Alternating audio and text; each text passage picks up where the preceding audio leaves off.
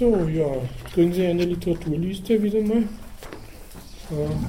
Die Wesentlichen für heute äh, dient. Wie Sie auf der Liste sehen werden, ich gebe Ihnen ab.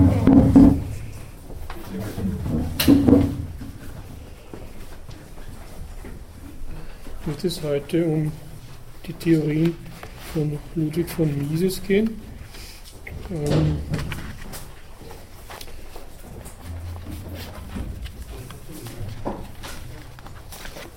einem Vertreter der österreichischen Schule, der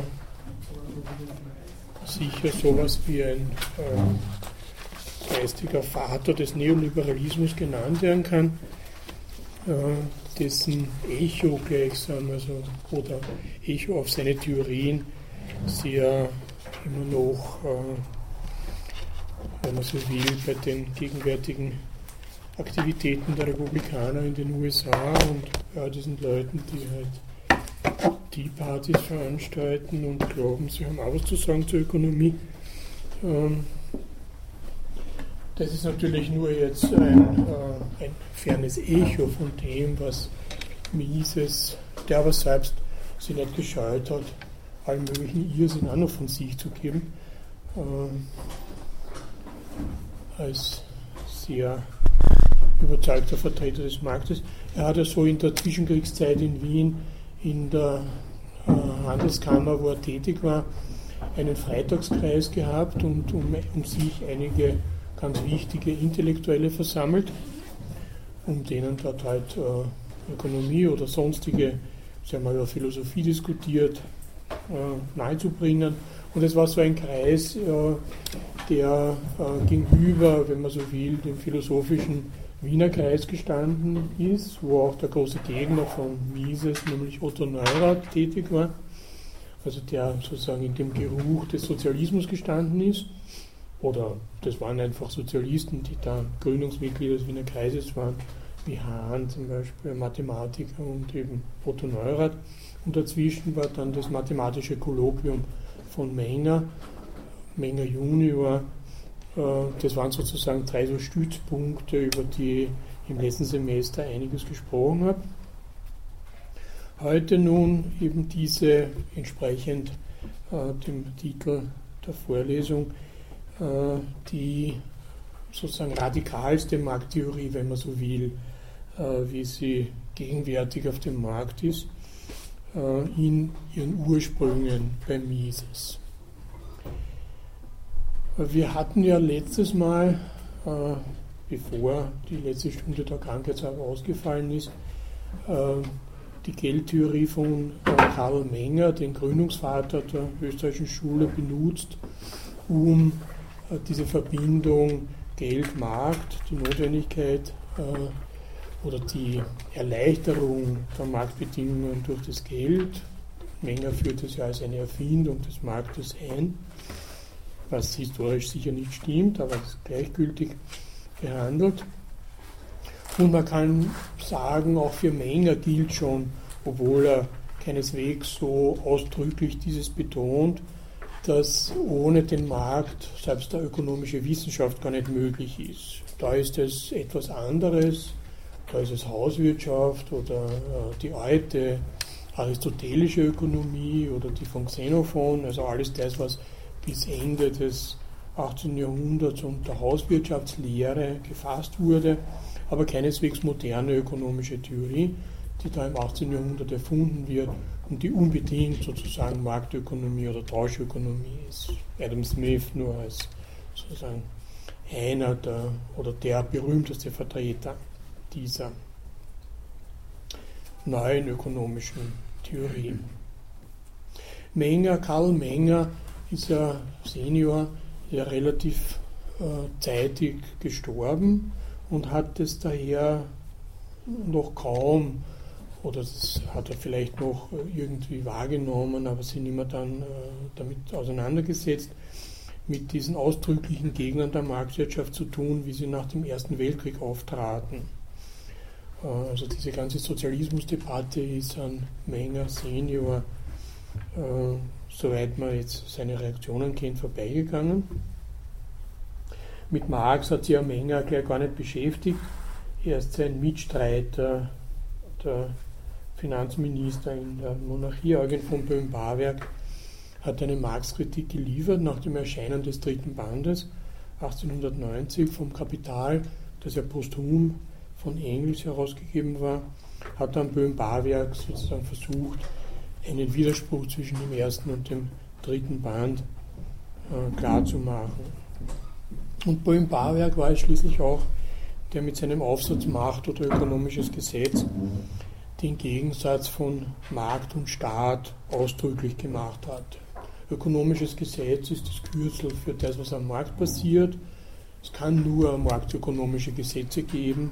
Die Macht kann Verordnungen erlassen, äh, despotisch in irgendwas eingreifen, aber ökonomische Gesetze kann sie nicht produzieren. Sie kann nur juristische Gesetze produzieren.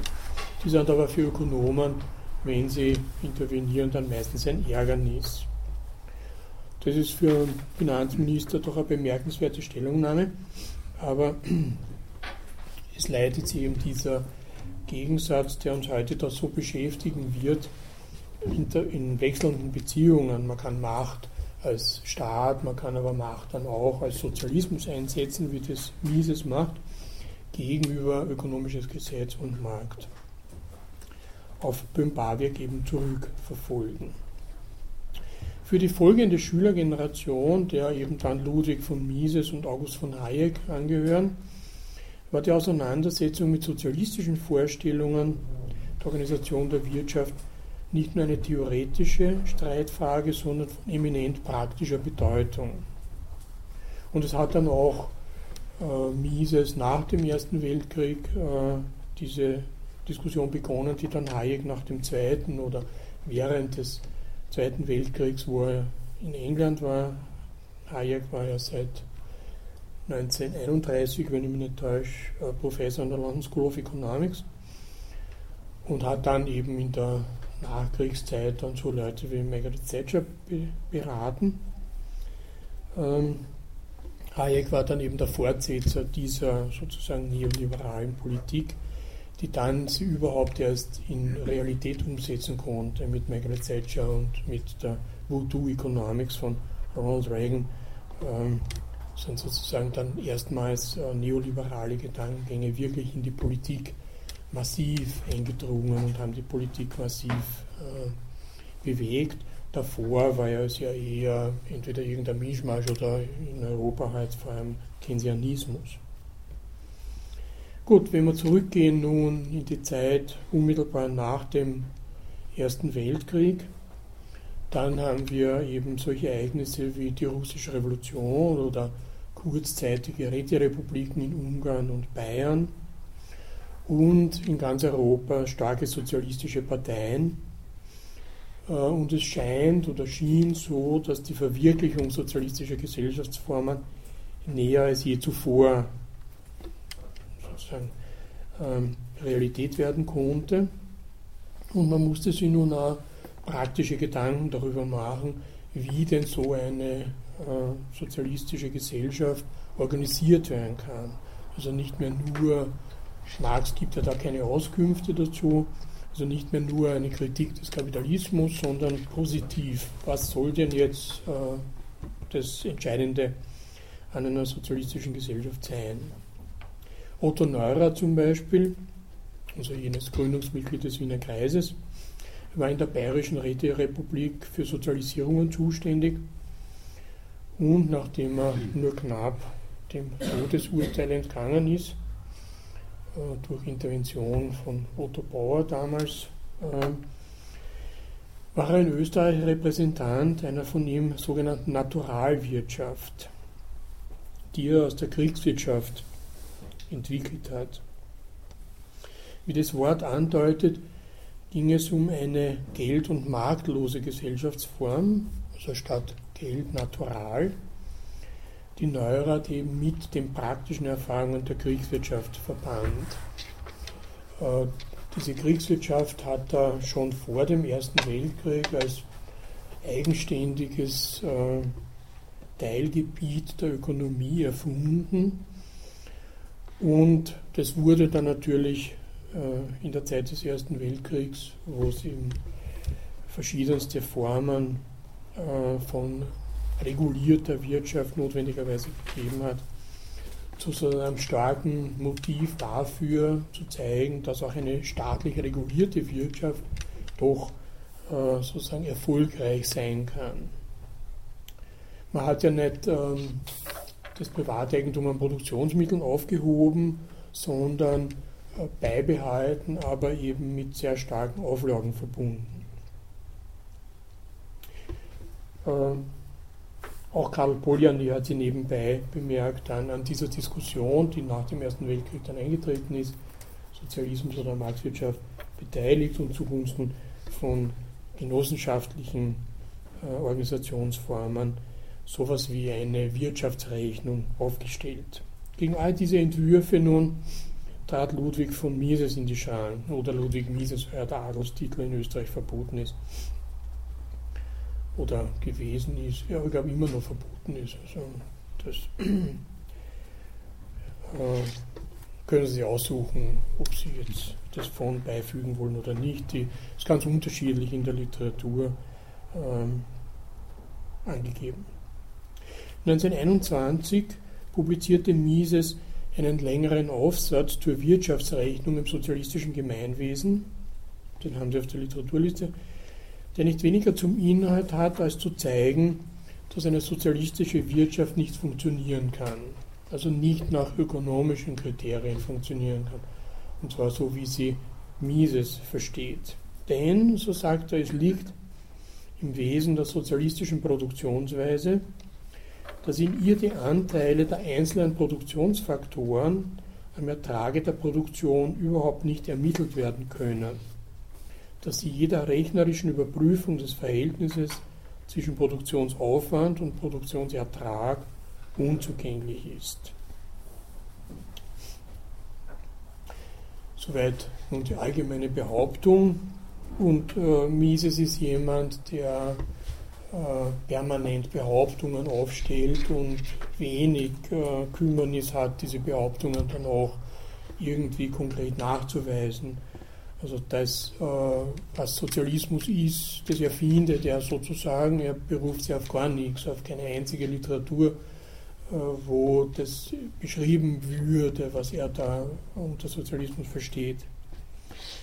Aber das ist eben seine a prioristische Methode, über die man sich dann ja später, oder Felix Kaufmann hat sich dann mal in einem heurigen Lied darüber lustig gemacht, äh, dass eben der Ökonom im Paradies äh, nicht weiß, was er tun soll, weil ganz zuletzt ist er von Gott erschaffen worden, aber jetzt hängt er da im Paradies herum und da gibt es ja keine Knappheit.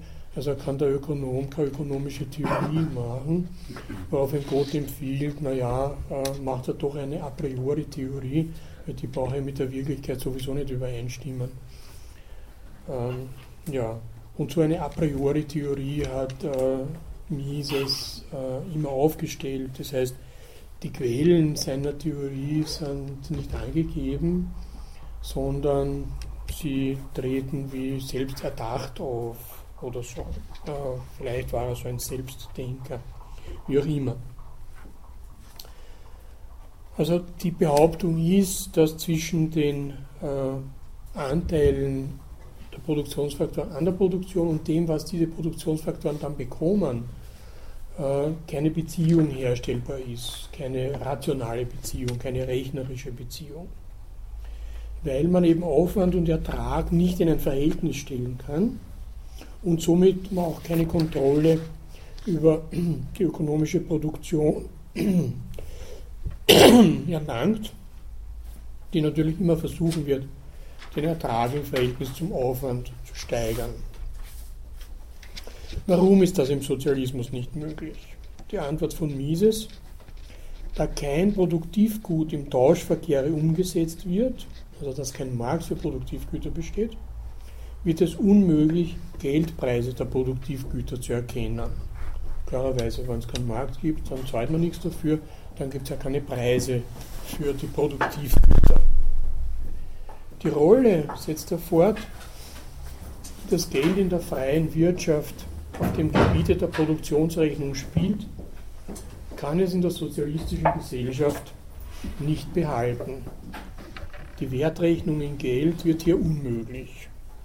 Und da sieht man auch schon, wie sehr sie nun auf die naturalwirtschaftliche Konzeption von Neurath bezieht, wo ihr explizites Geld abgelehnt wird. Mit anderen Worten, da die Produktivgüter nicht über den Markt verteilt werden, wo sie zu bestimmten Preisen ausgetauscht werden, kann es keine Geldrechnung geben, die den Aufwand und Ertrag errechnen lässt. Das ist so die zentrale Argumentation. In der Verkehrswirtschaft oder Marktwirtschaft tritt, so mies es der objektive Tauschwert der Güter als Einheit der Wirtschaftsrechnung in Erscheinung. Dann aber bringt die Rechnung nach Tauschwert eine Kontrolle über die zweckmäßige Verwendung der Güter. Endlich aber ermöglicht die Rechnung nach Tauschwert die Zurückführung der Werte auf eine Einheit. Dafür kann, da die Güter untereinander nach der Austauschrelation des Marktes substituierbar sind, jedes beliebige Gut gewählt werden. In der Geldwirtschaft wird hier das Geld gewählt. Also jedes beliebige Gut kann als Geld auftreten. Das ist ja die Mengersche Geldtheorie, der sich ja Mises anschließt. Ähm, was nun der Markt hier zustande bringt, ist, dass man erst über den Tausch und damit über die Relation von Angebot und Nachfrage, die ja den Preis bestimmt, sagen kann, ob etwas äh, vom Markt angenommen wird, sie dort zu einem bestimmten Preis, der natürlich über den Kosten liegen sollte, verkaufen kann. Und erst dann ist diese Produktion dieses Gutes zu diesem bestimmten Preis, also zu diesen bestimmten Kosten, ökonomisch sinnvoll. Wenn man das nicht kann, weil es keinen Markt gibt, dann kann man diese ökonomische Sinnhaftigkeit nicht herstellen dann kann man eben keine Geldrechnung, keine Ertragsrechnung, keine Gewinnrechnung, wenn Sie so wollen, aufstellen. Die Geldrechnung, fährt Mises nun fort, gibt uns damit erst die Grundlagen für alles Wirtschaften mit Gütern höherer Ordnung. Güter höherer Ordnung sind solche, die nicht unmittelbar konsumiert werden können, sondern die dazu dienen, im, im Gang der Kette der Produktionsgüter wiederum Produktionsgüter hervorzubringen oder dann letztendlich am Schluss der Kette ein Konsumgut, ein Genussgut, wie er auch sagt, herzustellen. Güter höherer Ordnung sind also Güter, die, wie das so schön heißt, im Produktionsumweg eine Rolle spielen, aber nicht unmittelbar zur Konsumtion dienen.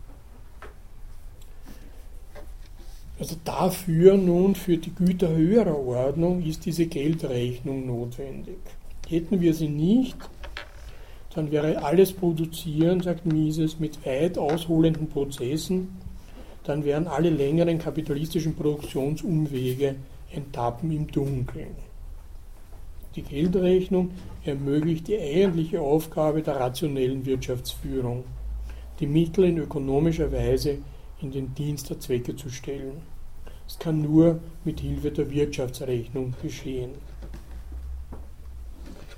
Wenn Sie sich vorstellen, wie so ein Produktionsumweg äh, grob ausschauen kann, dann würde er eben von der Rohstoffbeschaffung, so zum Beispiel jetzt irgendwelche Metalle in Bergwerken geschürft werden, aufbereitet werden, zu Stahl verarbeitet werden, äh, zu Halbfabrikaten, äh, weiß ich, äh, Draht oder Bleche oder was der Teufel was verarbeitet werden, in äh, entsprechende Autofabriken zum Beispiel kommen, dort gebogen, lackiert etc. werden, mit einer ganzen Menge anderer, wiederum aus anderen Bereichen stammender äh, Güter zusammengebracht werden, das was man halt alles braucht, Gummi, Plastik, Glas, äh, diese ganze Elektronik und alles Mögliche, um dann ein Endprodukt zu ergeben.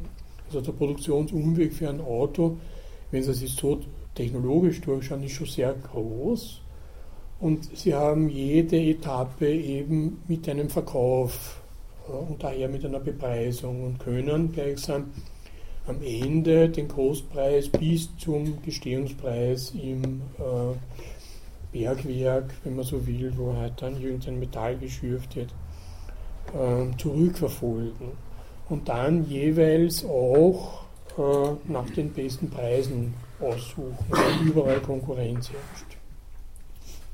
Also das wäre sozusagen die Idee, die bei Mises dahinter liegt, dass über dieses weit ausholende der kapitalistischen Produktion eben nur über so eine Geldrechnung eine ökonomische Kontrolle möglich ist. Sonst äh, haben sie eben äh, Zustände, äh, die er gar nicht beschreibt, aber die man ja dann äh, etwa in der sowjetischen Wirtschaft, wo zwischen den Betrieben eine Art Naturaltausch geherrscht hat.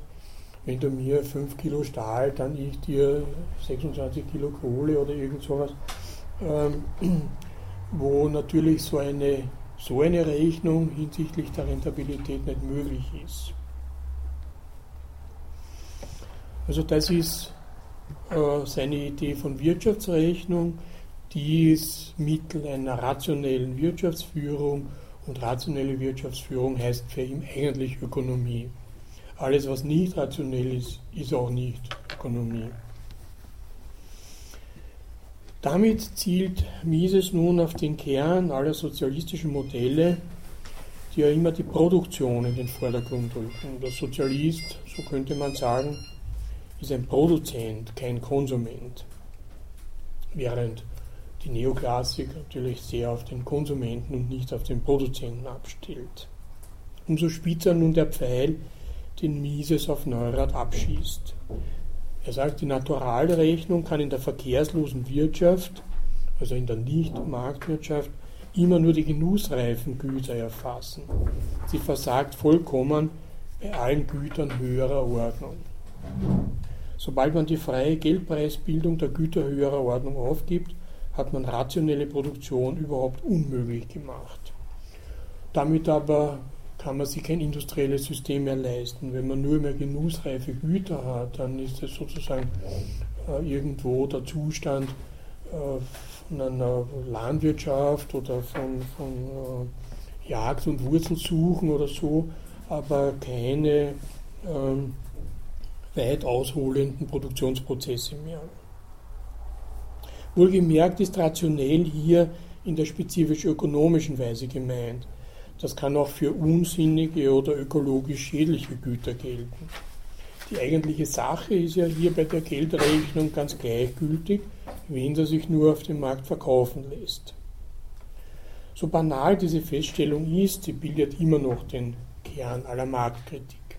Wir werden sehen, wenn es soweit kommt, dass äh, Mises sogar gegen diese äh, Vorstellung eine äh, Lösung zu finden versucht, warum unter bestimmten Bedingungen sogar die Monopolpreise ökologisch günstige Preise sind. Gut, aber im Grunde ist diese Geldrechnung und Wirtschaftsrechnung frei von allen Inhalten. Also alles, was am Markt irgendwie realisierbar ist, was sie verkaufen kann, äh, ist äh, sozusagen ein ökonomisch rationelles Gut. Es ist der Staat, der auf die sachlichen Bezüge mit entsprechenden Gesetzen reagiert. Also der Gegner des Marktes, der hat einen bestimmten Inhalt, weil er eben, was weiß ich, bestimmte Gesundheitspolitik vertritt oder eine bestimmte Sozialpolitik oder eine ökologische Politik etc. Der wird versuchen, Einschränkungen, äh, und zwar aufgrund sachlicher Bestimmungen für diesen Marktprozess zu finden. Zum Beispiel, wenn Sie sich äh, das, wo Staaten ja jetzt ziemlich gut verdient haben, über den Markt für Zigaretten äh, das angucken. Zigaretten werden nicht verboten, aber ihr Konsum wird nach Möglichkeit erschwert. Also entweder durch hohe Steuern, dann ist das Zeug teuer, oder durch Rauchverbote, man muss jetzt früher in den Freien stehen, wenn man rauchen will und so weiter. Das hat ja dann in den USA dieses hübsche Vokabel, also die neuere Entwicklung ist ja wieder aus den USA ausgegangen, diese Rauchverbote, da hat es ja das äh, zum ersten Mal gegeben in der jüngeren Zeit.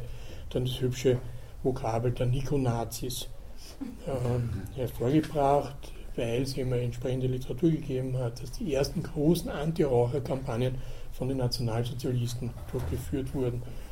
Der Führer war ja nicht nur Vegetarier, sondern auch Nichtraucher. Und da jeder Körper des Volksgenossen natürlich nicht ihm selber enteignet, sondern dem Führer gehört hat, war auch Rauchen untersagt, sozusagen dem wahren Volksgenossen. Aber unter Kriegszeiten, wo Zigaretten ja bekanntlich Geldfunktionen einnehmen, hat man auch natürlich jetzt die Zigaretten nicht verboten und äh, es wurde heftig weitergeraucht.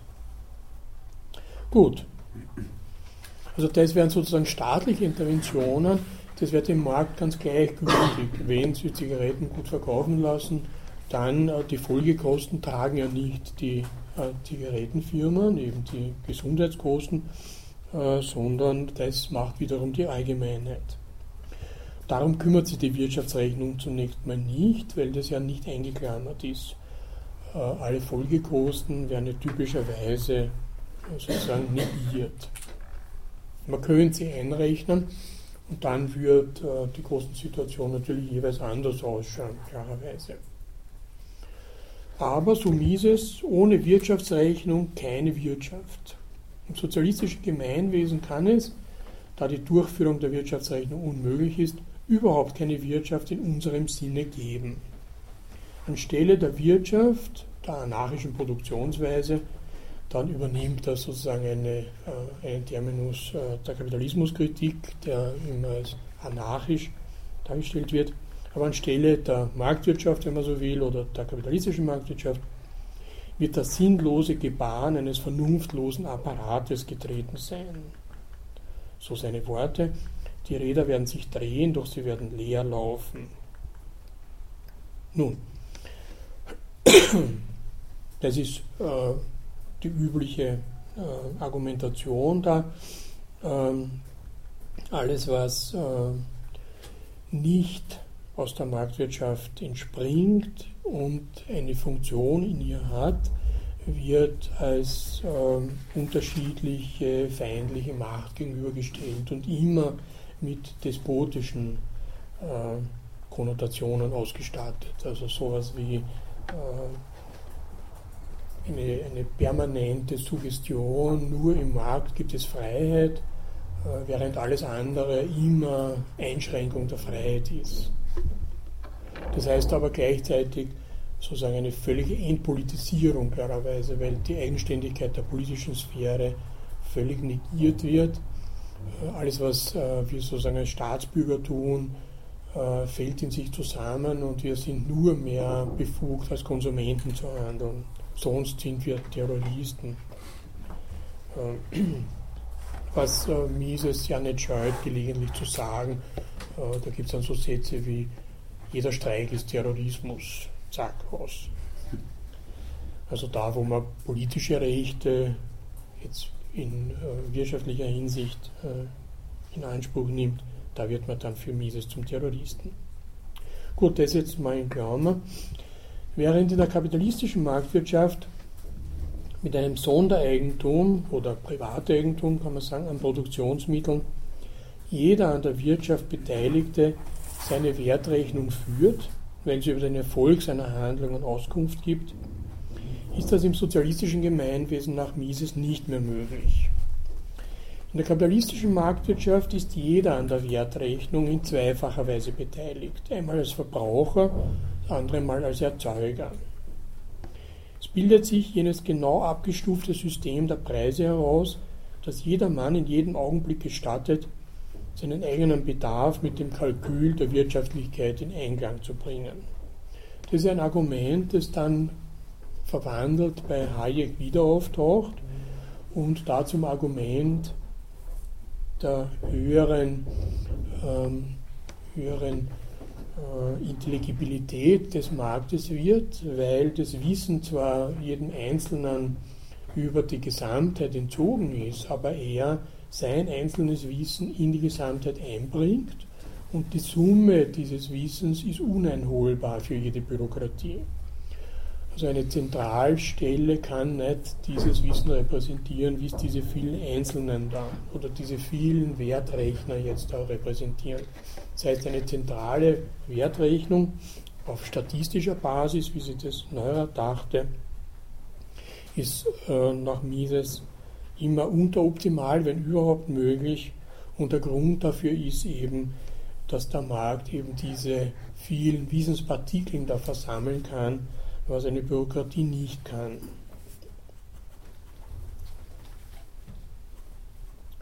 In der sozialistischen Wirtschaft also, die zwar nicht notwendigerweise das Geld vollständig beseitigen muss, wohl aber den Ausdruck der Preise der Produktionsmittel, einschließlich der Arbeit, in Geld unmöglich macht, kann das Geld in der Wirtschaftsrechnung keine Rolle spielen. Kurzum, wo der freie Marktverkehr fehlt, gibt es keine Preisbildung. Ohne Preisbildung gibt es keine Wirtschaftsrechnung. Somit ohne Markt keine rationelle Wirtschaft.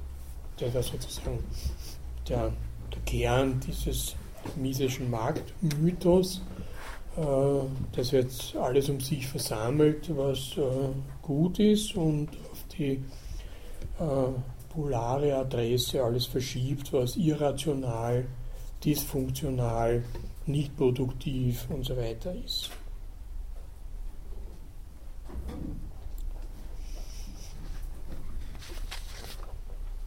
Mises weitet in der Folge diese Kritik an sozialistischen Modellen von Wirtschaft aus und wendet sich nun gegen alles, was er unter dem Begriff Interventionismus zusammenfasst. Das heißt gegen alles, was in den Markt interveniert, also irgendwie in den autonomen Gang der Marktwirtschaft eingreift. Also das, was heute Regulation heißt. Das Wort kommt bei Mises einmal äh, ganz nebenbei vor. Äh, das Wort deregulieren natürlich nicht, weil sein Problem ja dieses ist, äh, dass äh, es einen aktiven, äh, sozialistisch irgendwie gesinnten sozialistischen Staat gibt, der jetzt versucht, in den Markt zu intervenieren. Im Vorwort zur Kritik des Interventionismus, und zwar das Buch eben, das äh, Sie auf der Literaturliste finden, es gibt noch einen Zeitschriftenartikel auch mit dem schlichten Titel Interventionismus. In dem Vorwort zur Kritik des Interventionismus heißt es über das, was gegenwärtig zu seiner Zeit also den diversen Politikern vorschwebt. Ein System, das durch Eingriffe der Regierung und anderer gesellschaftlicher Zwangsmächte, zum Beispiel der Gewerkschaften, beschränkten, geregelten und geleiteten Sondereigentums. Die Wirtschaftspolitik, die diesem Ideal zustrebt, nennen wir Interventionismus, das System selbst die gebundene Wirtschaft. Der Interventionismus unterscheidet sich vom Sozialismus darin, dass er das Privateigentum an Produktionsmitteln nicht beseitigen möchte. Dabei jedoch das Handeln der Eigentümer der Produktionsmittel durch obrigkeitliche Gebote vor allem aber durch obrigkeitliche Verbote regulieren will. Und da haben wir jetzt das Regulieren. So ist zum Beispiel für Mises die Verstaatlichung einer Eisenbahnlinie kein Eingriff, wohl aber ist ein Eingriff ein Befehl, der einer Eisenbahnunternehmung vorschreibt, niedrigere Frachtzinse, Entschuldigung, Frachtsätze einzuheben, als sie einheben würde, wenn sie freischalten könnte also wenn sie agieren würde, wie der Markt es erlaubt. Nur dieses ist Interventionismus. Es ist wahrscheinlich kein Zufall, dass Mises hier militärische Vokabel verwendet, denn statt Befehl hätte man auch von Vorschrift sprechen können. Mises präzisiert in der Folge. Der Eingriff ist ein von einer gesellschaftlichen Gewalt ausgehender isolierter Befehl, der die Eigentümer der Produktionsmittel und die Unternehmer zwingt, die Produktionsmittel anders zu verwenden, als sie es sonst tun würden. Isolierter Befehl bedeutet, dass der Befehl nicht Teil eines Systems von Befehlen bildet, das die ganze Produktion und Verteilung regelt und damit das Sondereigentum an den Produktionsmitteln beseitigt und an seine Stelle das Gemeineigentum an den Produktionsmitteln, den Sozialismus setzt. Die Befehle, die wir im Auge haben, mögen sich noch so sehr häufen, solange sie nicht planmäßig darauf ausgehen, das Ganze der Wirtschaft zu lenken und anstelle des Gewinnstrebens der Individuen allgemein den Gehorsam zur Triebfeder des Handels zu machen, sind sie als isolierte Befehle anzusehen. Unter Produktionsmittel sind alle Güter höherer Ordnung, also alle noch nicht beim Konsument, beim Gebrauch oder Verbrauch bereitliegenden Güter zu verstehen, sodass auch die bei den Händlern vorrätigen, im kaufmännischen Sinn als gebrauchsreif bezeichneten Waren inbegriffen sind.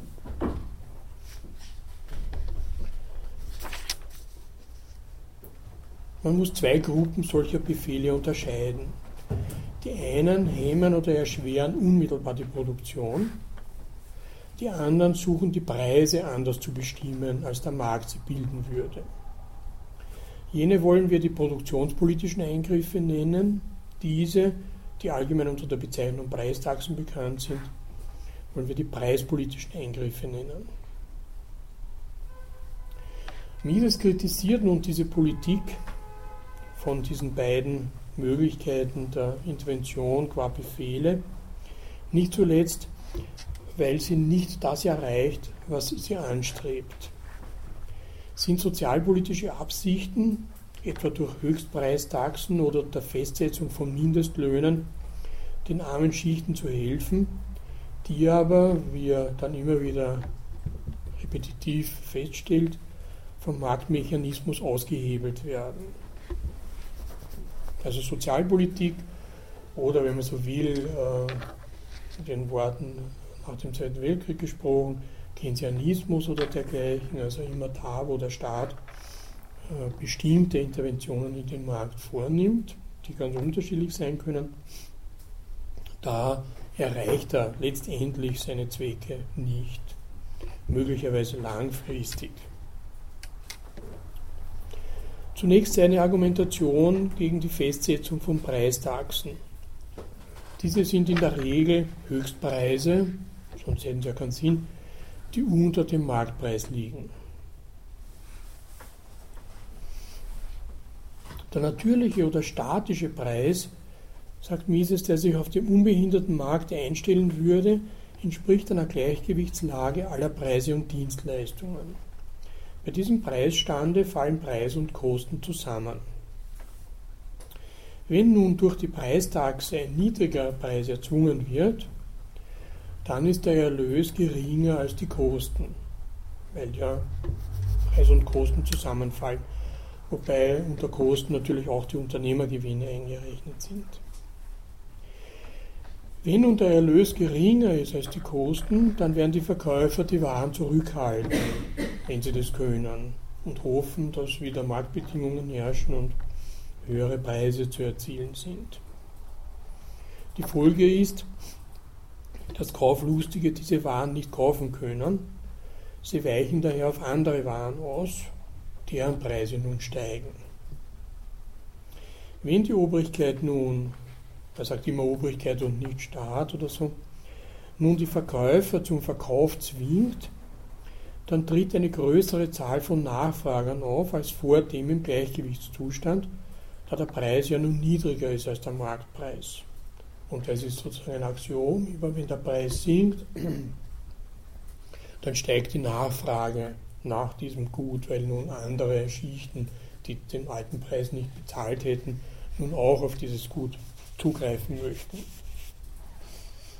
Wenn das Angebot gleich bleibt und es gibt für die Produzenten oder Verkäufer ja keinen Grund, es zu erhöhen, dann würden sie ja noch mehr Defizit machen, dann übersteigt die Nachfrage das Angebot und es bleibt dem Zufall überlassen, wer die Ware kaufen kann und wer nicht. Will die Obrigkeit das nun ordnen, dann muss sie die Waren rationieren, also ein Zuteilungssystem schaffen. Ist der Vorrat erschöpft, dann gibt es natürlich kein Angebot mehr, weil ja nichts mehr neu produziert wird und alle Zuteilung erübrigt sich. Will die Obrigkeit das vermeiden, dann muss sie zur Produktion verpflichten. Und dazu muss sie die Preise für Rohstoffe, Halbfabrikate und eventuell der Arbeitskraft festlegen. Und sie muss die Unternehmer und die Arbeiter verpflichten, zu diesen Preisen zu produzieren und zu arbeiten. Wir sehen damit ohne weiteres, schließt Mises, dass die Preistaxe als isolierter Eingriff in das Spiel des Marktes in der auf dem Sondereigentum an den Produktionsmitteln beruhenden arbeitsteiligen Gesellschaftsordnung undenkbar ist. Für ihn hat die Geschichte des Kriegssozialismus das deutlich gezeigt. Und auf dem Hintergrund dieser Argumentation verstehen Sie ja immer, warum äh, in der amerikanischen Diskussion, in der populären äh, rechten ökonomischen Diskussion jeder staatliche Eingriff automatisch sofort in äh, die Hölle des Sozialismus führt. Also jede Regulation hat diese Tendenz, immer weitere, nach dieser Argumentation, immer weitere Regulierungen äh, nach sich zu führen und letztendlich sozusagen in diesem despotischen System zu enden. Das ist der Kern dieser misischen Argumentation, die ununterbrochen wieder wiederholt wird. Alle Möglichkeiten, äh, sozusagen da äh, die interventionistische Aktivität moderat zu halten, werden gar nicht erwogen. Und Mises macht ja, wie auch die Amerikaner, überhaupt keinen Unterschied zwischen Kommunismus, Sozialdemokratie oder irgendein Keynesianismus. Das ist alles eins, weil alles interventionistisch ist und daher alles nach diesem einfachen äh, Schema ablaufen muss. Mises spricht mit dem Wort Kriegssozialismus eben die Maßnahmen an, welche die kriegführenden Staaten im Ersten Weltkrieg ergriffen haben, um einerseits die Produktion der kriegswichtigen Güter aufrechtzuerhalten. Das waren ja dann so äh, Zuteilungssysteme an, von Rohstoffen zum Beispiel an die Produktionsstätten Produktionsverpflichtungen natürlich, äh, bestimmte Mindestlöhne, die dann teilweise sogar sehr hoch gestiegen sind für Facharbeiter und gleichzeitig äh, für die Konsumenten bestimmte Preistaxen, damit es überhaupt noch äh, Nahrungsmittel, die extrem knapp wurden und zum Beispiel auch die Wohnungssituation leisten konnten, Preistaxen festzulegen. Das war ja in Wien dann der berühmte Friedensdienst, der so extrem nieder war, um halt den Kriegerwitwen und äh, anderen äh, da zumindest ein billiges Wohnen garantieren zu können. Wer aber so mieses die einzelnen Maßnahmen der Kriegswirtschaftspolitik verfolgt, der kann deutlich die oben genannten Phasen feststellen. Zuerst Preistaxen, dann Verkaufszwang, dann Rationierung, dann Vorschriften über die Einrichtung der Produktion und der Verteilung, schließlich Versuche zur Übernahme der planmäßigen Leitung gesamten Produktion und Verteilung. Also das wäre sozusagen der miesische Interpretationsrahmen, warum der Sozialismus nach dem Ersten Weltkrieg so stark war, weil er sozusagen in der Kriegswirtschaft oder in dem, was er der Kriegssozialismus nennt, schon ein praktisches Vorbild hatte, wie diese Phasen ablaufen und man gleichsam dann danach nur mehr diese Idee der planmäßigen Leitung der gesamten Produktion und Verteilung schaffen und durchsetzen musste. Hier also finden wir im Kern die Argumentation vor, die eben typisch für den Neoliberalismus werden wird, dass nämlich einzelne regulative Eingriffe in den Markt immer eine Kettenreaktion auslösen, die schließlich zum Ausschalten des Marktes überhaupt führt, was dann eben gleichbedeutend mit Sozialismus ist. Eine analoge Argumentation betrifft die Mindestlohnsätze, also das, was kollektivvertraglich zum Beispiel festgelegt ist. Wird der Mindestlohn, so Hayek, der über der Höhe des Lohnsatzes liegt, der sich auf dem unbehinderten Markt ergeben würde, für einen einzelnen Industriezweig verfügt, dann wird die Produktion verteuert, der Preis des Endproduktes muss steigen und entsprechend der Absatz zurückgehen. Es muss mithin zu Arbeiterentlassungen kommen und die entlassenen Arbeiter drücken den Lohn in den anderen Gewerbszweigen, weil dann sozusagen die Reservearmee größer wird. Will man diese Folgen vermeiden, dann muss man an die Festsetzung des Mindestlohnsatzes die Verpflichtung knüpfen, die Zahl der Arbeiter nicht herabzusetzen. Dann muss in dem betreffenden Produktionszweig der Gewinnsatz sinken. Dann wird sich die Unternehmungstätigkeit aus diesem Produktionszweig zurückziehen wollen. Und wenn die Obrigkeit dies verhindern will, muss sie durch besondere Verfügungen eingreifen. Wiederum diese Kettenreaktion, nunmehr ausgehend von der Produktion und den erhöhten Produktionskosten. Aber nach Mises verfügt der Markt über genügend Kapazitäten, um Vollbeschäftigung herzustellen. Nämlich bei dem Lohnsatz, der sich auf dem unbehinderten Markt bildet, finden alle Arbeiter Beschäftigung. Werden Ceteris Paribus, also abgesehen von allen anderen Einflüssen, irgendwo Arbeiter freigesetzt, zum Beispiel durch Einführung neuer arbeitssparender Verfahren, dann muss dies auf die Lohnhöhe drücken. Zu dem neuen, niedrigeren Lohnsatz finden dann aber wieder alle Arbeiter Verwendung. Arbeitslosigkeit ist in der kapitalistischen Gesellschaftsordnung stets nur eine Übergangs- und Reibungserscheinung, wenn sich eben die Arbeiter mit den niedrigeren Löhnen zufrieden geben, klarerweise. Der entscheidende Punkt ist hier die von allen Lebenshaltungskosten abgekoppelte Lohnhöhe. Was den Arbeitsmarkt betrifft, so ist Mises konsequent gegen alle Eingriffe. Äh, sagt zum Beispiel, man kann das Übel nicht damit bekämpfen, dass man an die Arbeitslosen Unterstützung ausbezahlt. Auf diesem Wege schiebt man die letzten Endes unvermeidliche Anpassung des Lohnes an die gesunkene Grenzproduktivität der Arbeit nur hinaus. Und da die Unterstützungen in der Regel aus dem Kapital und nicht aus dem Einkommen herstammen, wird immer mehr Kapital aufgezehrt und so die künftige Grenzproduktivität der Arbeit herabgesetzt. Das ist eine Argumentation, die von Mises als wissenschaftliche vorgeführt wird, was für ihn heißt, ohne Bezug zu einer Sollensbestimmung, wie sie eine mit der Sozialpolitik verbundene Ethik enthält. Dementsprechend meint er dann auch, von der Gerechtigkeit einer gesellschaftlichen Einrichtung oder einer Gesellschaftsordnung zu sprechen, ist überhaupt mit den Mitteln der Wissenschaft nicht möglich. Man mag immerhin nach Belieben dies oder jenes als ungerecht und unsittlich ansehen. Kann man am Stelle des Verurteilten nichts anderes setzen, dann lohnt es nicht, darüber auch nur ein Wort zu verlieren. Hayek wird es dann noch verschärfen und die Gerechtigkeit überhaupt aus diesem Diskurs äh, des Marktes verbannen.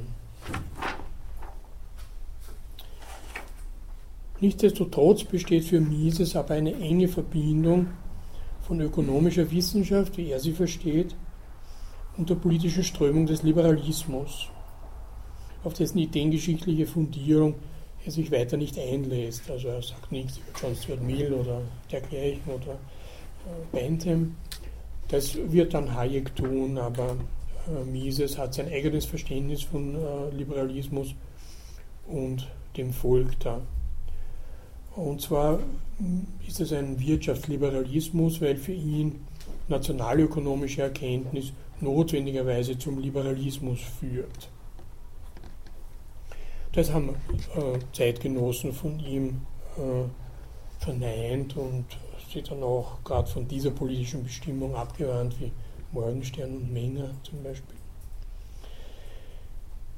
Die nationalökonomische Erkenntnis zeigt einerseits, dass es für die Ordnung des Eigentumsproblems in der arbeitsteiligen Gesellschaft nur zwei Möglichkeiten gibt.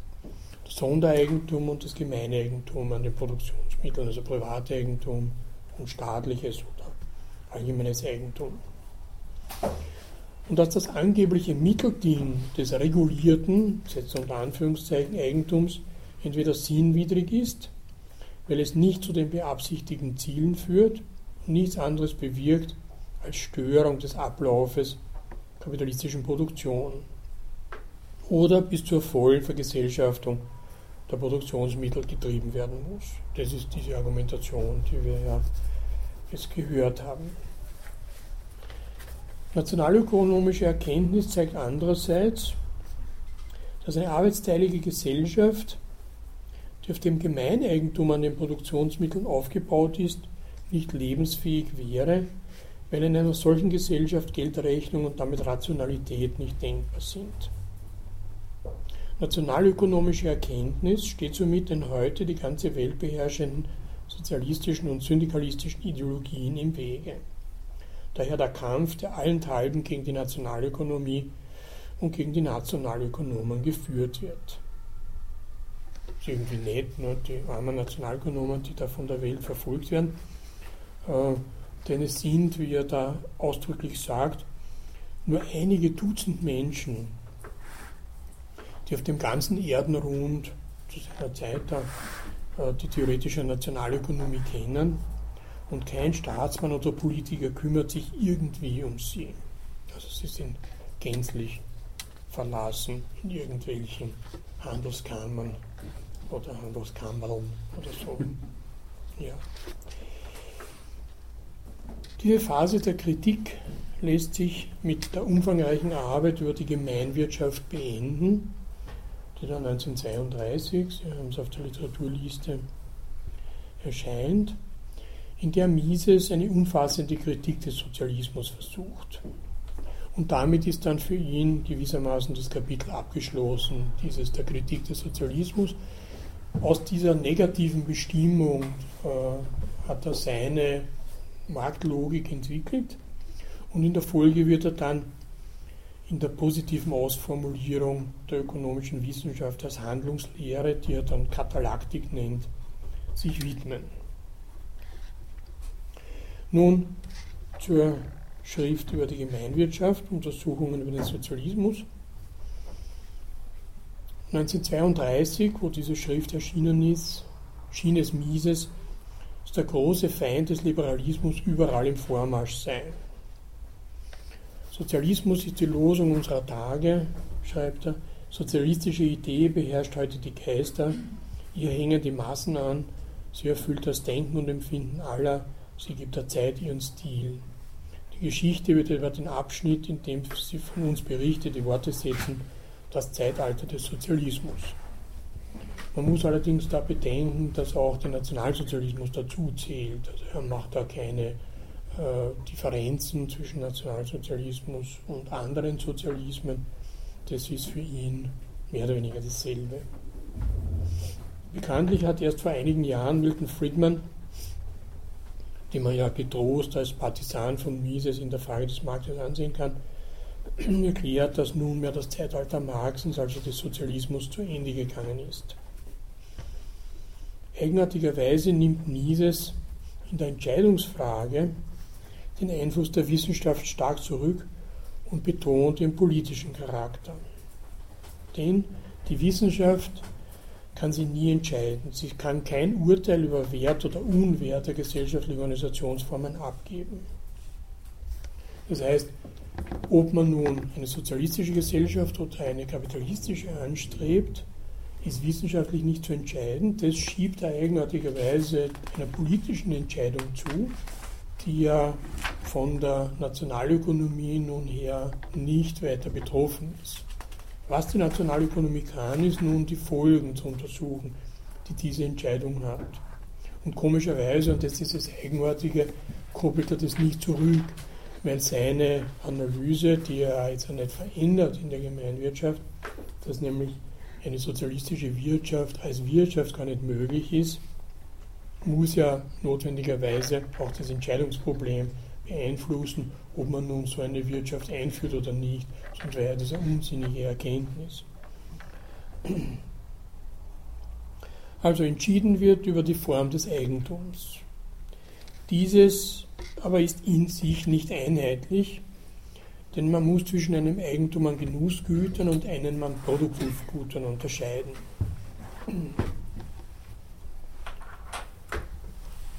Das ist ja auch die, die Formel eben, dass es um die Vergesellschaftung äh, der Produktionsmittel und nicht um die Vergesellschaftung der Genussmittel geht. Das wäre sehr schwer durchzuführen. Weil die Gütergemeinschaft kann das Eigentum an den Genussgütern nicht aufheben, sie kann es nur anders verteilen, als es sonst geschehen mag. Das Haben der Produktivgüter ist, anders als das der Genussgüter, in natürlichem Sinne teilbar. In der isolierten Produktion ohne Arbeitsteilung gilt von der Teilbarkeit des Habens der Produktivgüter wohl dasselbe, was von der Teilbarkeit des Habens der Genussgüter und allen Bedingungen der Wirtschaft Geltung hat. Sie geht nicht weiter als die Teilbarkeit der Nutzleistungen, die von dem Gute ausgehen. Aber hier nun führt er den Smithschen Gedanken von der Produktivität der Arbeitsteilung ein auf den Bereich der Produktivgüter. Wenn man die Produktion nun in viele Teilbereiche zerlegen kann, eben diese Produktionsumwege errichten kann, dann heißt es, man teilt sozusagen die Produktionsgütersphäre auf, während äh, Genussgüter eben, äh, eben sozusagen immer als ein Gut genutzt werden, können Produktivgüter eben äh, diese verschiedenen Rollen spielen. Aber erst, wenn der Prozess der Arbeitsteilung äh, tatsächlich stattgefunden hat. Über das wird er noch einiges mehr sagen. In diesem Sinne ist in der arbeitsteiligen Gesellschaft das natürliche Eigentum an allen Produktivgütern zwischen dem Erzeuger und denen, für deren Bedarf er produziert, geteilt. Die Eigentümer der Produktionsmittel sind aber auch nicht imstande, ihr physisches Haben der Produktionsmittel unmittelbar in den Dienst der Produktion zu stellen. Da alle Produktion in der Zusammenfassung verschiedener Produktionsmittel besteht, muss ein Teil der Eigentümer der Produktionsmittel ihr natürliches Eigentum an andere übertragen, damit diese die Kombination, aus denen die Produktion besteht, ins Werk setzen. Kapitalisten, Bodenbesitzer und Eigner der Arbeitskraft übertragen die Verfügung an den Unternehmer, der damit die unmittelbare Leitung im Produktionsprozess übernimmt.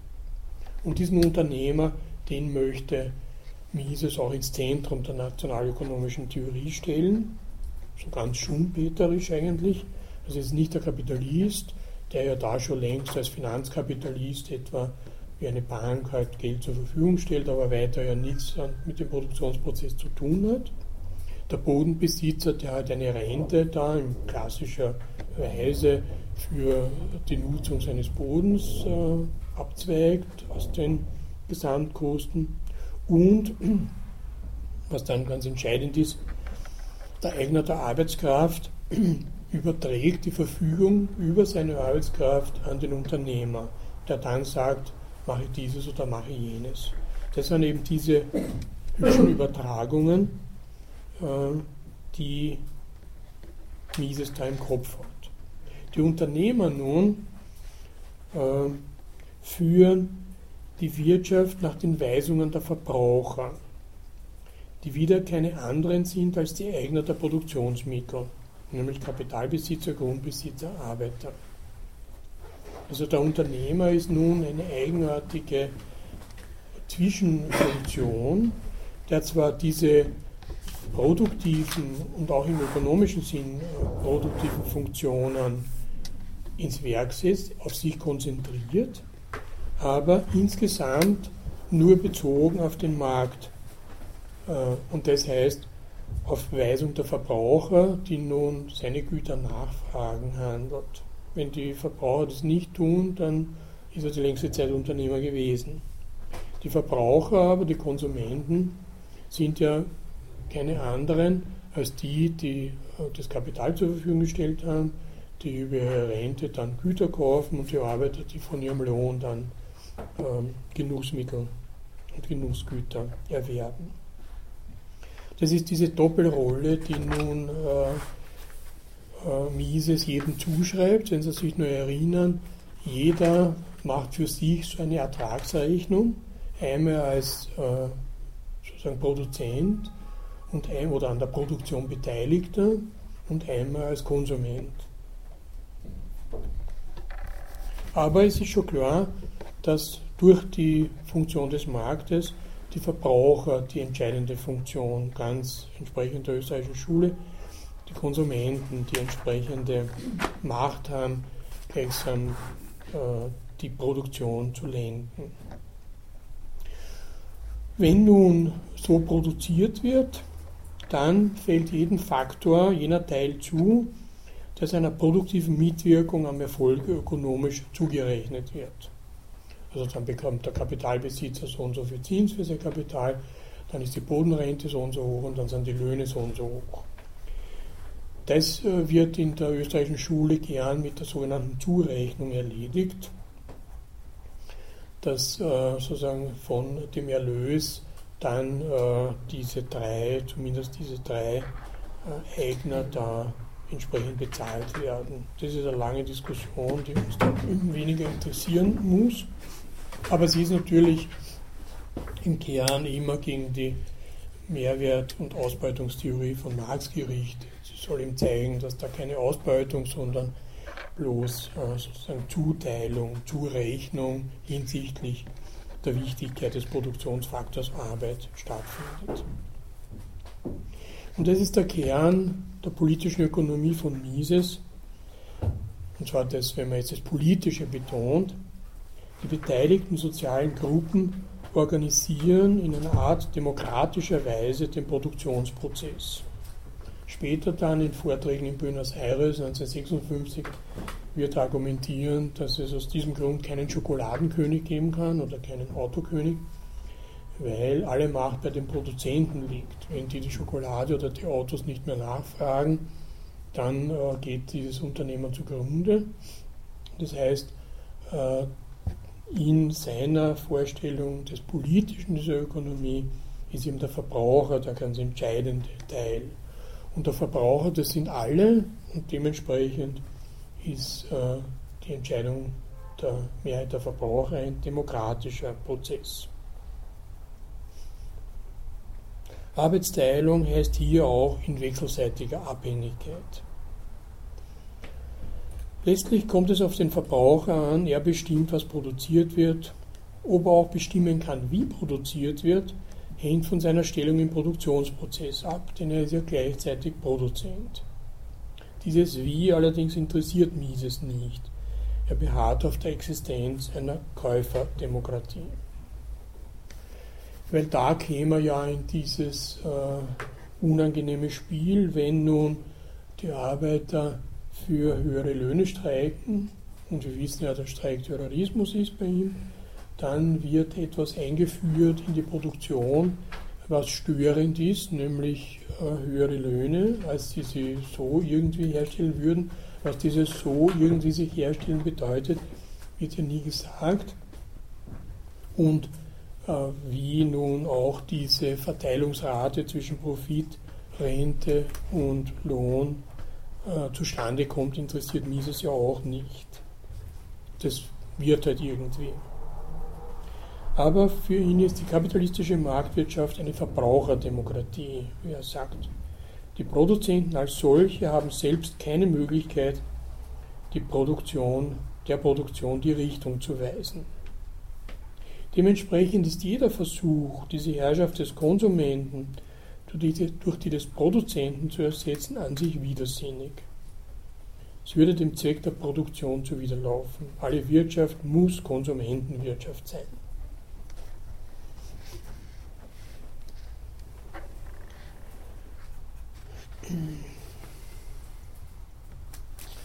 Nun, wenn man nun diesen Konsumenten ins Auge fasst, äh, dann äh, ist wesentlich dass er nach bestimmten Grundsätzen handelt. Diese Grundsätze können rationell genannt werden oder rational, wenn man so will. Und dann fragt sie, woher diese Rationalität kommt. Hier verweist Mises wiederum auf die Rolle des Geldes und der Geldpreise und der Geldrechnung. Denn äh, die waren sozusagen erstens alte Probleme in der ökonomischen Theorie soweit sie nun Marktwirtschaft betrifft oder Markttheorie ist. Die alte Ökonomie, diese Haushaltung, Haushaltungsökonomie, äh, stirbt ja ab und ist auch keine weitere Beförderung einer Rationalität. Die entsteht ausschließlich aus äh, diesem marktförmigen Handeln, das äh, von der Wirtschaftsrechnung gelenkt wird. Das muss man jetzt äh, bei äh, dem im Auge behalten, wenn vom Handeln des Menschen gesprochen wird. Es ist immer ein Handeln unter dieser äh, Form von Rationalität. Und unter dieser Form wird dann Nutzen, Lust und so weiter verhandelt. Die ganze Sache kommt ja erst ins Spiel, oder der Mensch handelt überhaupt nur, weil er nicht voll befriedigt ist. Diese sich Befriedigung zu verschaffen, eben durch äh, Handeln oder durch Arbeit, je nachdem, wie Sie das wollen, äh, ist eben Gebiet der Wirtschaft unter Knappheitsbedingungen und verlangt somit ein rationales Handeln. Rational eine Einschätzung dessen, was sie geben will, hinsichtlich dessen, was sie an Befriedigung zu erwarten hat. Da kommt nun der methodologische Individualismus ins Spiel. Alles, alles rationale Handeln ist zunächst individual, sagt Mises. Nur das Individuum denkt. Nur das Individuum ist vernünftig und nur das Individuum handelt. Daher muss auch alle Ökonomie immer vom Individuum ausgehen. Alles menschliche Handeln erscheint, sofern es rational ist, als ein Vertauschen eines Zustandes mit einem anderen. Die zur Verfügung stehenden Gegenstände des Handelns die wirtschaftlichen Güter und die eigene Arbeit und Zeit werden in die Verwendung gebracht, die den höchsten unter den gegebenen Verhältnissen erreichbaren Grad von Wohlfahrt verbürgt. Auf die Befriedigung weniger dringender Bedürfnisse wird verzichtet, um dringendere zu befriedigen. Das ist das Um und Auf der Wirtschaft. Sehen Sie, so einfach ist es. Sie ist die Durchführung von Tauschoperationen. Jeder Mann, der im wirtschaftlichen Leben handelnd zwischen der Befriedigung zweier Bedürfnisse wählt, von denen nur das eine befriedigt werden kann, setzt Werturteile. Die Werturteile erfassen zunächst und unmittelbar nur die Bedürfnisbefriedigung selbst. Von dieser gehen sie auf die Güter erster Ordnung und dann weiter auf die Güter höherer Güterordnungen zurück.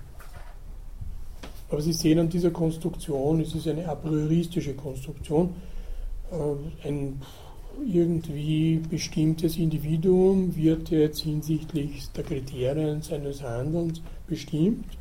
Und wenn das nun passt, dann werden diese Kriterien rational genannt. Und natürlich muss man unter Knappheitsbedingungen Urteile fällen, sie so oder so entscheiden. Und die einfache Antwort nach solchen Plausibilitätsüberlegungen ist eben die, äh, dass man höhere Befriedigung erlangt durch diese Entscheidungen. Das bestimmt nun die Nachfrage auf dem Markt, die höhere Befriedigung, und daher wirken diese Entscheidungen dann letztlich auch auf die Produktion äh, von Gütern höherer Ordnung ein. Nun wiederum, Rationalität des Handelns heißt aber auch Rechnen rechnen können. Rechnen kann man nur mit Einheiten. Eine Einheit des subjektiven Gebrauchswertes der Güter kann es aber nicht geben. Also für diese unmittelbare Bedürfnisbefriedigung hat man nichts von dem Rechnen. Da hat man eine Skalierung, eher dieses oder eher jenes. Aber man hat keine Einheiten, mit denen man rechnen kann.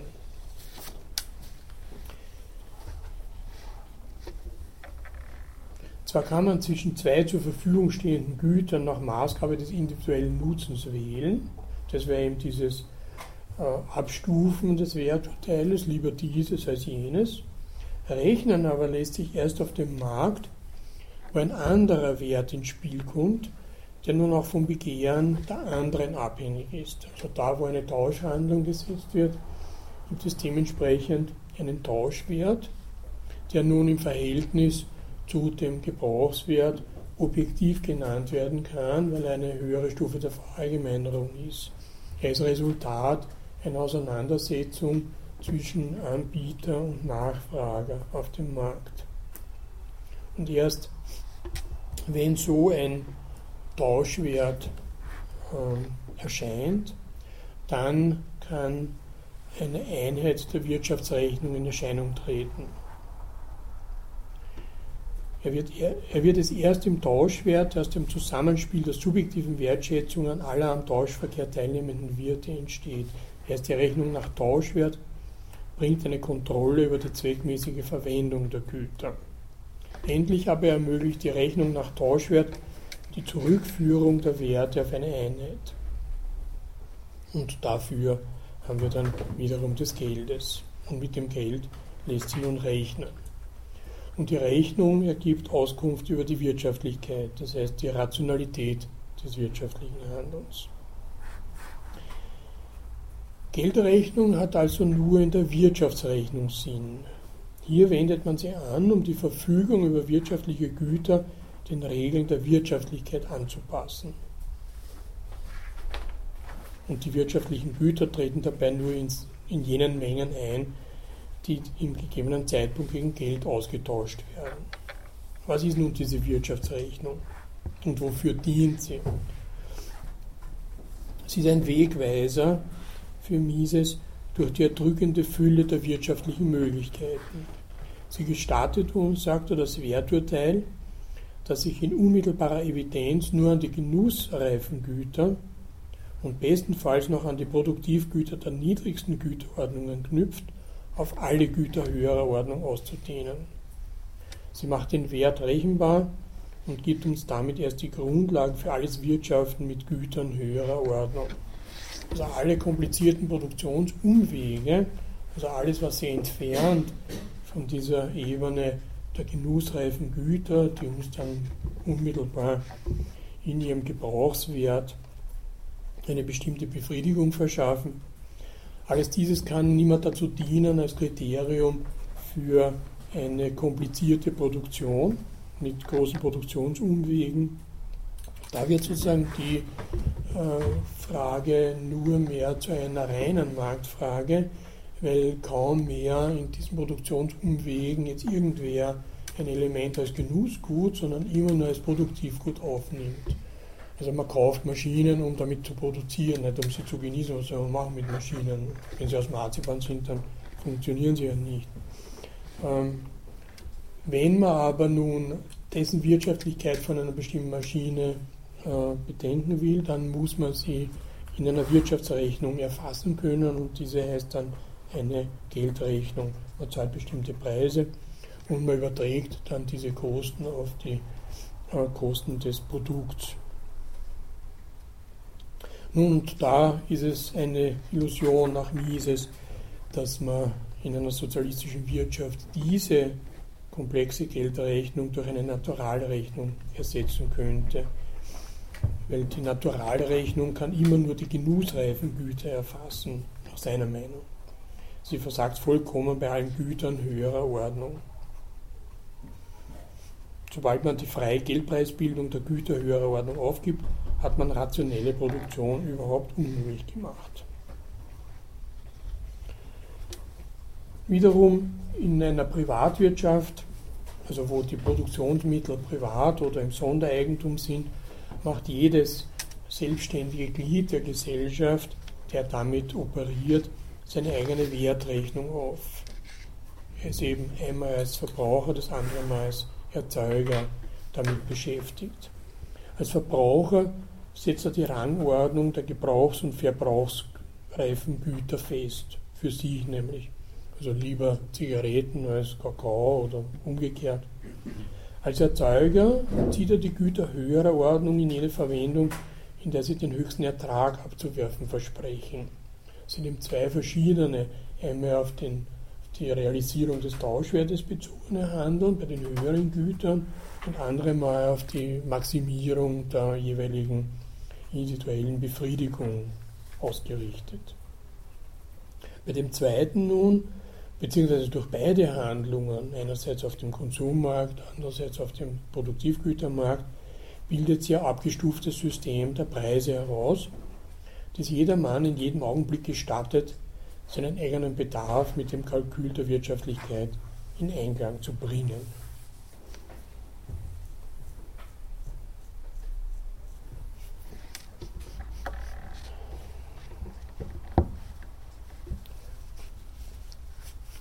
Nun, es besteht zwischen äh, diesen Sphären äh, Verbraucher, Erzeuger eine Relation, dass äh, nun eine Zuordnung der Mittel äh, entsprechend der Funktion in der Produktionssphäre auftritt. Weil man eben als Arbeiter zum Beispiel, wenn man jetzt die Verfügung über die eigene Arbeitsleistung dem Unternehmer überträgt, einen bestimmten Lohn empfängt. Der Lohn, da eben so a prioristisch festgesetzt, ist nach der Rolle äh, in der Produktion bestimmt. Und mit diesem Lohn kann man nun als Verbraucher auftreten. Wird über diesen Lohn eine bestimmte, an der Güterverteilung in bestimmter Weise teilnehmen. Somit ist eine Verbindung zwischen Wirtschaft, Produktion und der Verteilung gegeben, die nach Mises in der sozialistischen Ökonomie fehlt. Die Größe der Anteile, die dem einzelnen Genossen zum Genuss zugewiesen werden, ist ganz unabhängig von der Bewertung, dass eine Arbeitsleistung als produktiver Beitrag zum Prozess der Güterversorgung im Haushalt des Gemeinwesens erfährt. Es wäre schon aus dem Grunde unmöglich, die Verteilung auf der Wertrechnung aufzubauen, weil es im Wesen der sozialistischen Produktionsweise liegt, dass in ihr die Anteile der einzelnen Produktionsfaktoren am Ertrag der Produktion nicht ermittelt werden können. Da sie ja jeder rechnerischen Überprüfung und so weiter, das kennen wir alles schon, sich entziehen. Da kann nur ein Kriterium der Existenzsicherung eine Rolle spielen, aber kein Kriterium einer Zuordnung zwischen Produktion und äh, Einkommen.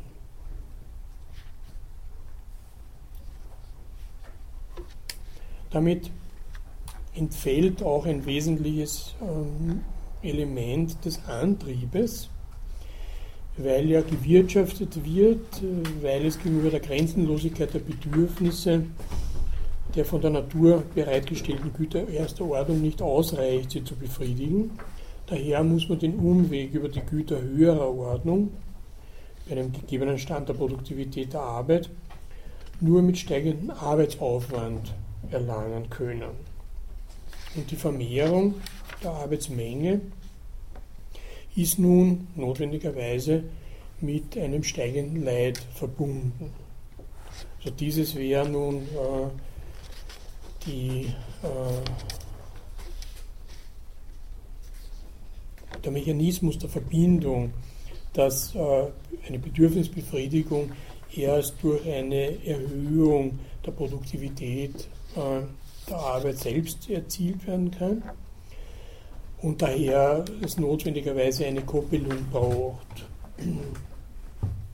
Damit ist in so einem Zustand der Koppelung, wie sie eine Marktwirtschaft eben nach Mises herstellt, und die vollkommene Rechenbarkeit des Handelns durch das Mittel der genauen Geldrechnung gewährleistet ist, für Willkür kein Platz. Das heißt, Willkür ist dann auch sozusagen eine Bestimmung des äh, Lohns nach irgendwelchen anderen Kriterien. Wenn man sich in den üblichen Klagen über die Härte eines alles nach Heller und Pfennig berechneten Zeitalters ergeht, so schreibt er da, übersieht man in der Regel, dass gerade in dieser Bindung des Handelns an die in Geld errechnete Rentabilität die wirksamste Begrenzung der Willkür der Mitmenschen liegt, die im gesellschaftlichen Verband erreichbar ist.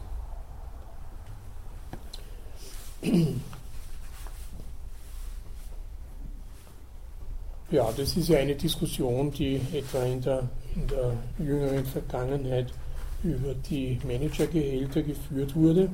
Nach Mises, wenn das nun einfacher Markt ist, dann äh, sind die, äh, weil äh, durch die Zuordnung sie eben so hoch sind, gerechtfertigt. Da kann kein anderes Kriterium eine Rolle spielen. Alles jedes andere Kriterium wäre ein Willkürkriterium. Also genau das, was uns als Willkür erscheint, wenn man jetzt in der Zeitung liest, dass der Direktor von BBC bislang 833.000 Pfund pro Jahr verdient hat und jetzt nur mehr 600.000 Pfund, weil Sparmaßnahmen äh, die BBC nötigen, einige Milliarden Pfund zu ersparen, also nicht nur Millionen, sondern Milliarden Pfund, dann denkt man sich, naja, da muss der Produktionsanteil von diesem Direktor dermaßen hoch sein im Verhältnis zu den Durchschnittslöhnen, dass man sich diese Argumentation realiter kaum vorstellen kann.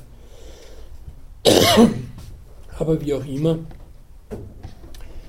äh, für Mises ist klar, mit der Rechenhaftigkeit der kapitalistischen Geldwirtschaft steigt die Freiheit aus dem Reich der Träume in das der Wirklichkeit herunter.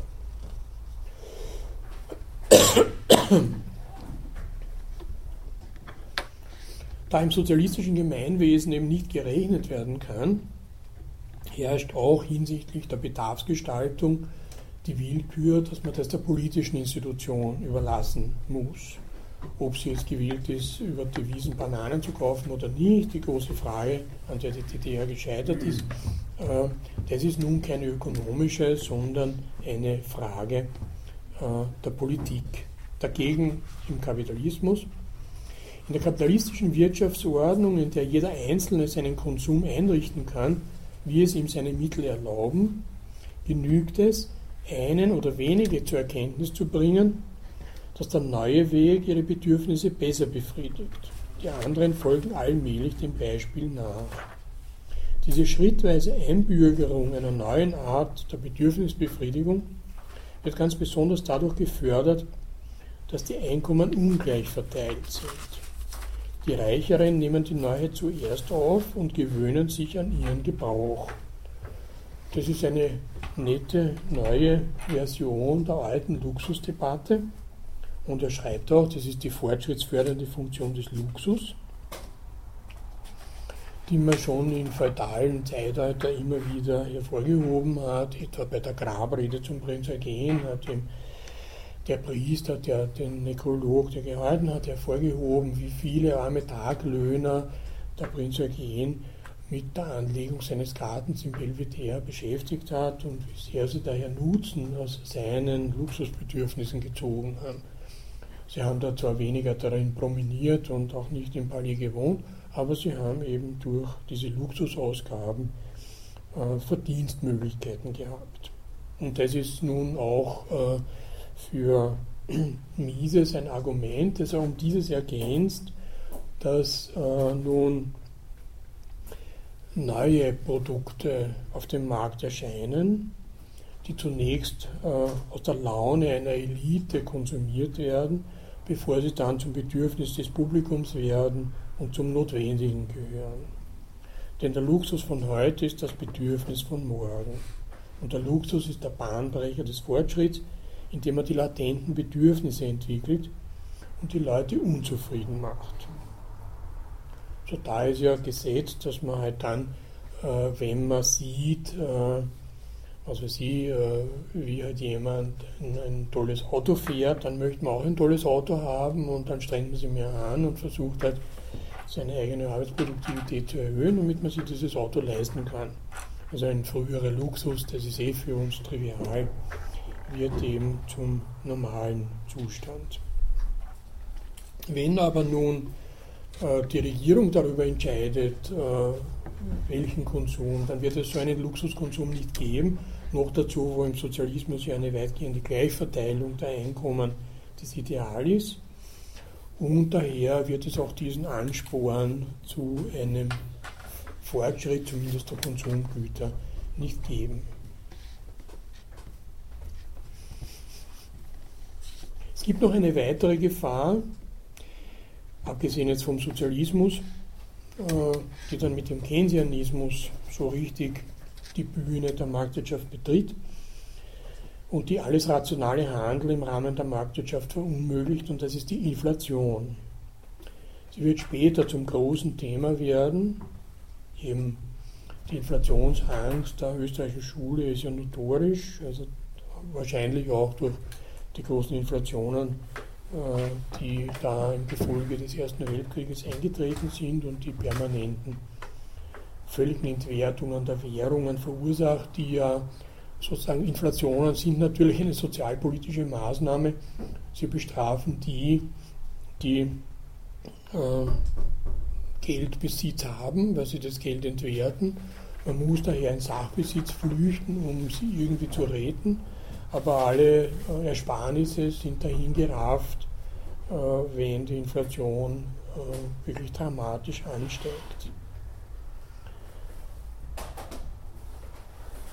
Und Keynes hatte eine inflationistische Wirtschaftspolitik befürwortet, also eine Politik der sozusagen gebremsten, des gebremsten Schuldenmachens. Für Mises allerdings äh, zerstört die Inflation die Grundlage der Wertrechnung, weil sie den allgemeinen Nenner, auf den die Wertrechnung, nämlich den Geldpreis, äh, sich bezieht, erschüttert und damit zerstört die Inflation das wichtigste denktechnische Hilfsmittel der Wirtschaft. Das wären sozusagen jetzt alle großen Themen. Äh, ein weiteres, das schon angedeutet ist, Ersparinnen für heute. Es ist, äh, ich kann es noch kurz erwähnen, ein Element, das den Markt ebenso befördert, wie es von ihm gestützt wird, ist die Arbeitsteilung. Mises widmet hier einige Aufmerksamkeit, die das Technische daran gar nicht so sehr erwähnt, sondern gleichsam das zivilisatorische Moment der Arbeitsteilung hervorhebt weil der Mensch als isoliertes Wesen gar nicht zu denken ist, sondern über die Arbeitsteilung in Kooperation mit anderen kommt und die Arbeitsteilung äh, wird nur mit einer entsprechenden sozusagen Entwicklung der Tauschwirtschaft möglich, weil nur über die Tauschwirtschaft dann äh, sozusagen spezialisierte Produktion möglich ist, wenn ich alles, was man braucht, dann eintauschen kann. Das wusste ja schon Aristoteles. Aber für Mises ist es noch mehr, vor allem mit der internationalen Arbeitsteilung, die dann die nationalökonomische Theorie so im 18. Jahrhundert zu entdecken beginnt, wird die Nationalökonomie auch zu einem Element des Friedens, weil gerade diese äh, Arbeitsteilung, diese wechselseitige Abhängigkeit äh, jeden Krieg als destruktiv erscheinen lässt und somit die Individuen entdecken, dass sie im Frieden am besten zusammenarbeiten können. Und die einzige Theorie, um damit abzuschließen, die erklärt, wie zwischen den Individuen Frieden möglich ist und aus den Individuen Gesellschaft wird, ist die liberale Sozialtheorie der Arbeitsteilung. Das ist ja nun das, äh, bei diesem methodologischen Individualismus das große Problem, wie aus den Individuen Gesellschaft wird. Mit der Arbeitsteilung allein ist es schwierig äh, zu erklären, weil die Arbeitsteilung ja doch sozusagen nur als Nebenprodukte gleichsam diese Erkenntnisse, dass äh, der Frieden was äh, Angenehmes ist, aus sich entlässt. Gesellschaft ist ja immer mehr als bloß äh, nun über Arbeitsteilung einen Zusammenhang zu stiften. Und dieses Mehr, was nun die Gesellschaft einer, äh, eines Marktes sein wird, das behandelt dann vor allem Hayek, der dann letztendlich dazu kommen wird, äh, dass Gesellschaft auch so etwas braucht wie Tradition, um, einen, um eine Kohäsion, einen Zusammenhalt zu gewährleisten. Während Konkurrenz auf dem Markt ja alle auseinanderstreben lässt, sozusagen. Die Arbeitsteilung ist ja nur eines, die Marktkonkurrenz ist ja ein zweites.